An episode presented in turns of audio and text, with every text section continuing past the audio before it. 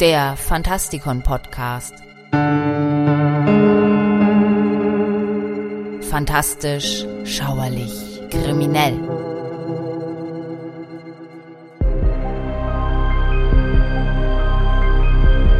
Ich begrüße euch aufs Herzlichste zu einer neuen Ausgabe unserer Buchbesprechungen. Heute mit Arturo Pérez Revere, der Club Dumas.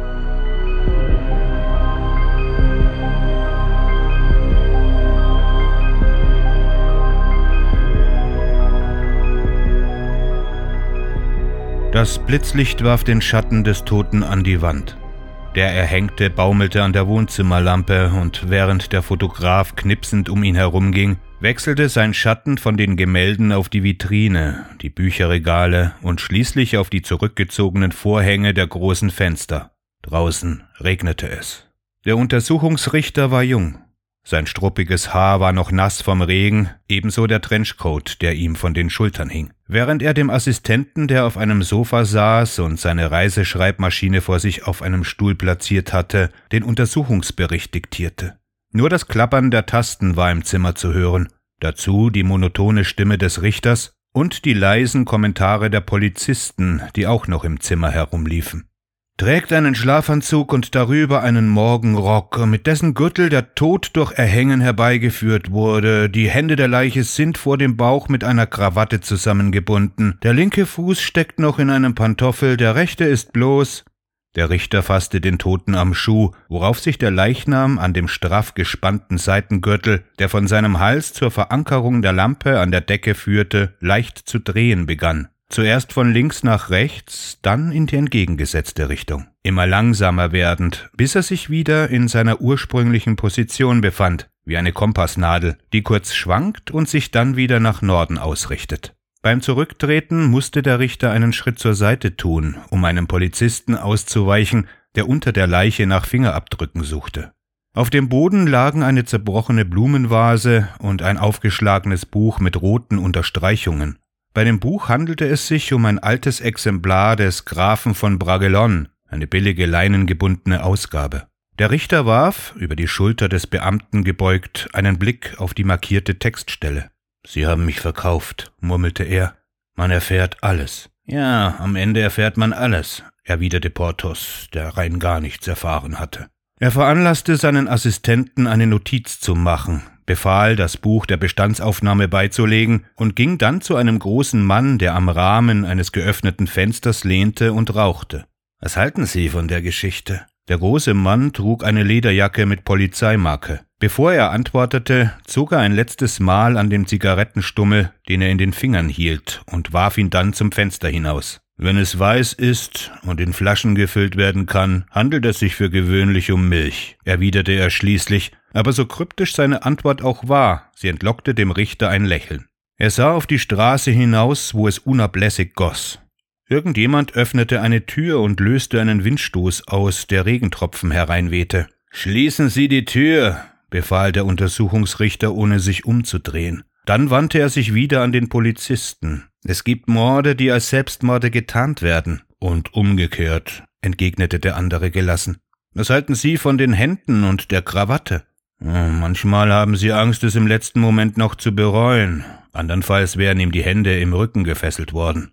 Das ändert nichts an der Sache. Der Gürtel ist dünn, aber sehr fest, wandte der Richter ein. Nachdem er einmal den Boden unter den Füßen verloren hatte, wäre ihm selbst mit freien Händen nicht die geringste Chance geblieben. Alles ist möglich. Warten wir ab, was bei der Autopsie herauskommt. Der Richter warf einen Blick auf den Leichnam. Der Beamte, der nach Fingerabdrücken gesucht hatte, stand vom Boden auf, das Buch in den Händen. Seltsam, das mit dieser Seite. Ich lese zwar wenig, sagte er, aber dieser Porthos war doch einer von den, wie heißen sie doch gleich? Athos, Porthos, Aramis und D'Artagnan, zählte er mit dem Daumen an den Fingern einer Hand ab und verharrte dann nachdenklich. Schon komisch. Ich habe mich immer gefragt, warum man sie die drei Musketiere nennt, wenn es in Wirklichkeit doch vier waren.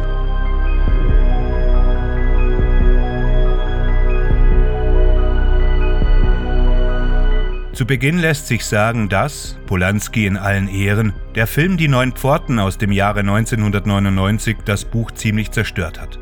Meistens ist es so, dass Filme einem guten Buch nichts anhaben können. Hier ist es anders. Als der Club Dumas 1993 erschien, hat ihn in Deutschland niemand wirklich gelesen. Es gibt dann immer diejenigen, die durch den Film auf das Buch aufmerksam werden, was den Verlagen natürlich in die Karten spielt. Das Problem bei einem handlungsgetriebenen Plot, man kennt die Stationen schon und bringt sich um das Lesevergnügen. Natürlich lässt der Roman einige Dinge anders ablaufen und vertieft sie. Polanski hat ziemlich viel weggestrichen und geändert, sodass sich das Buch dennoch lohnt, aber der Film ist nicht das einzige Problem des Romans. Man hat ihn schon als Umberto Eco Light bezeichnet, und das ist gar nicht so weit hergeholt. Um die Jahrtausendwende wurden Verschwörungsthriller populär, obwohl Eco sein Foucault'sches Pendel bereits 1988 vorlegte. Auch den Club Dumas hat man versucht, als literarischen Thriller zu vermarkten, aber gegen Ecos Arbeiten wirkt das fast wie ein Witz. Am besten, man lässt die Vergleiche und schaut sich an, worum es geht. Tatsächlich schadet es nicht ein wenig Latein zu sprechen und die drei Musketiere von Alexander Dumas gelesen zu haben, aber das ist natürlich keine Voraussetzung, um sich an diesem Meta-Thriller erfreuen zu können. Nach Art der besten intellektuellen Rätsel bietet der Club Dumas eine Vielzahl von Grafiken, Diagrammen und Bildern, die den Leser dazu ermuntern, aktiv an der Lösung des Geheimnisses mitzuwirken. Das Ergebnis ist eine selbstreferenzielle Erzählung, die immer amüsant, intrigant und überraschend ist, selbst dann, wenn man den bis auf die Knochen reduzierten Film schon gesehen hat.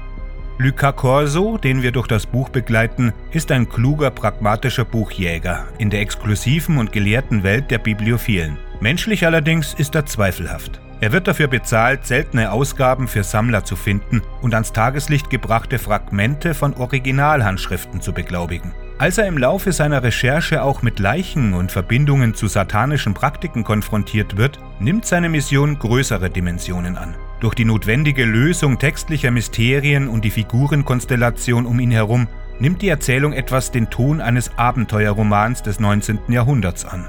Pérez Revere geht da ziemlich gerissen vor, wenn es darum geht, die Themen der Literatur, gerade des französischen Unterhaltungsromans dieser Zeit, lebendig werden zu lassen. Deren Tropen beginnen nämlich ein allmähliches Eigenleben zu entwickeln. Sie scheinen der Schlüssel zu den ultimativen Geheimnissen zu sein.